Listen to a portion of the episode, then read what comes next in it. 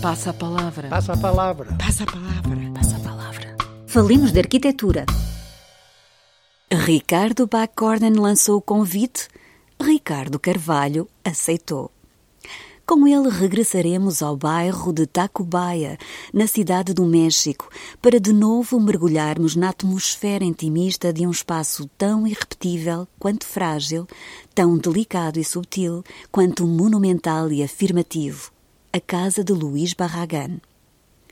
Visitou-a pela primeira vez em 1997, numa viagem iniciática que se transformou numa experiência mística, tal o arrebatamento sentido.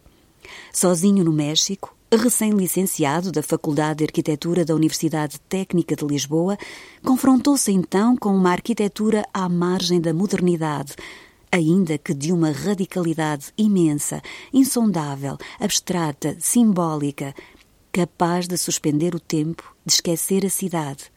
Talvez só um rumor, mas de onde se torna possível desenhar o céu.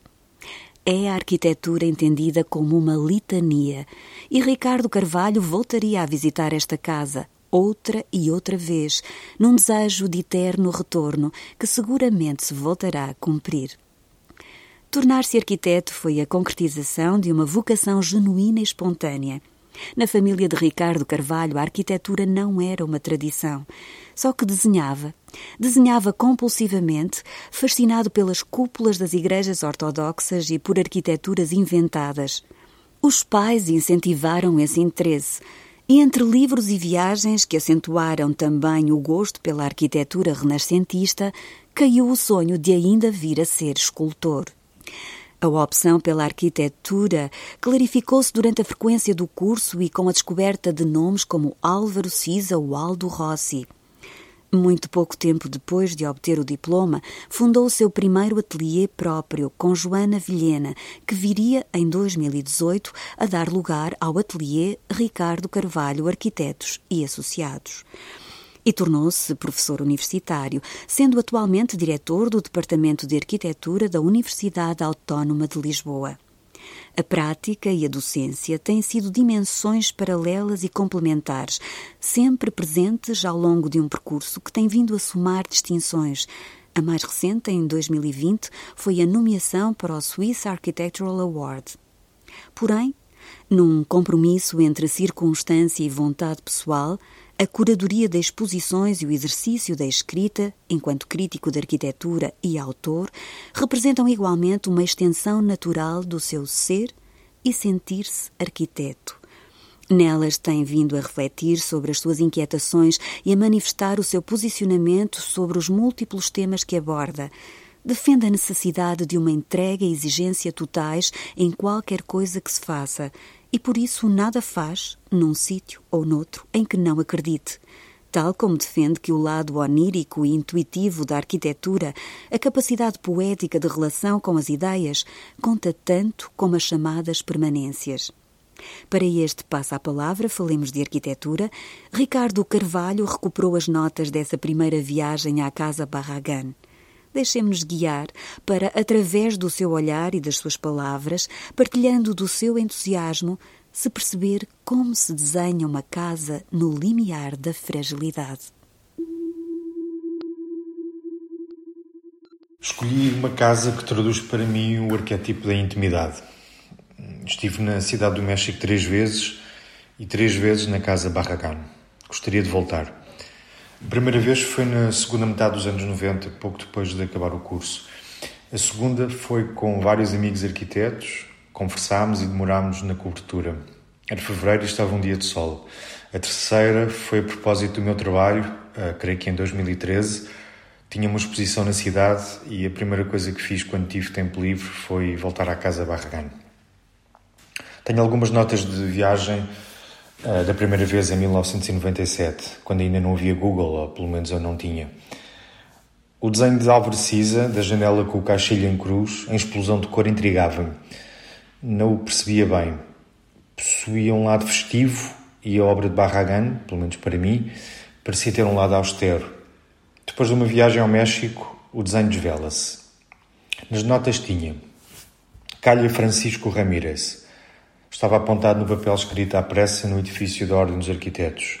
O número da porta estava apagado debaixo de uma dobra e por isso não foi fácil identificar a casa no bairro de Tacubaia.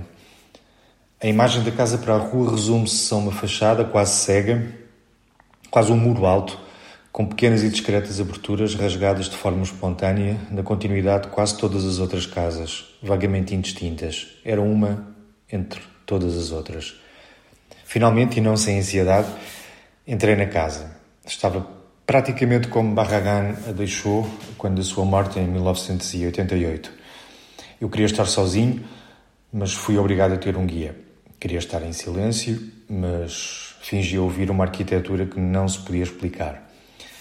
A obra de Luís Barragan assenta em términos vagos e insondáveis para a cultura contemporânea, como religião e mito, beleza, silêncio, solidão, serenidade, alegria, morte, jardins, fontes, arquitetura, arte de ver e nostalgia.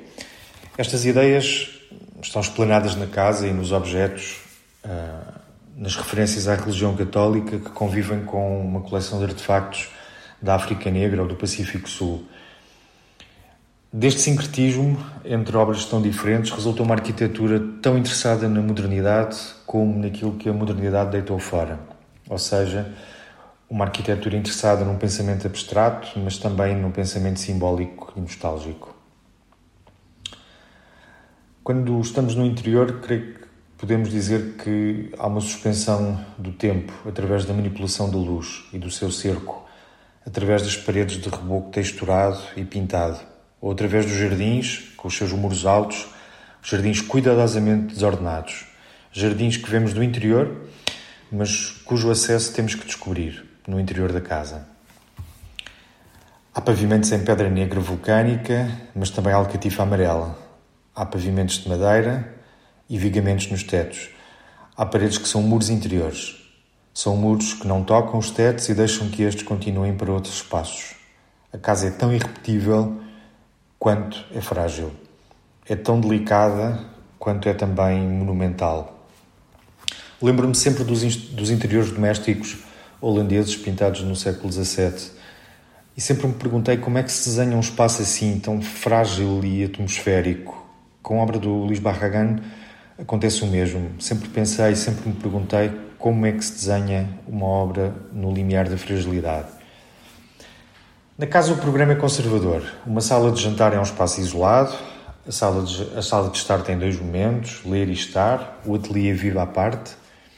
O espaço privado dos quartos é apenas e ainda mais privado do que, do que o espaço das salas, que são por si só também um espaço privado com uma relação visual com o jardim.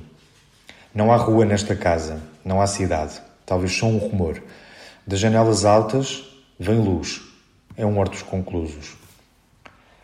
Na casa Barragan há janelas em sítios inesperados, peças de mobiliário que, aparentemente, só podem estar naquele sítio. Obras de arte que tanto estão na gênese desta arquitetura como parecem ser a sua consequência. Estou a pensar no quadro dourado de Matthias Geritz, que está na entrada, ao alto de umas escadas e que espalha a luz, e numa das muitas variações sobre a figura do quadrado do pintor Joseph Albers, que está na sala, junto à janela que tem o caixilho em cruz e que nos permite olhar para o jardim, mas não sair para o exterior. Tudo possui a mesma temperatura, mas não a mesma natureza. Há um contínuo entre a grande escala doméstica e a alcova. O terraço, com os seus muros altos, desenha o céu. Passa a palavra. No próximo Passa a Palavra Falemos de Arquitetura, teremos como destino um lugar simbólico para a identidade europeia. Onde e quem se seguirá?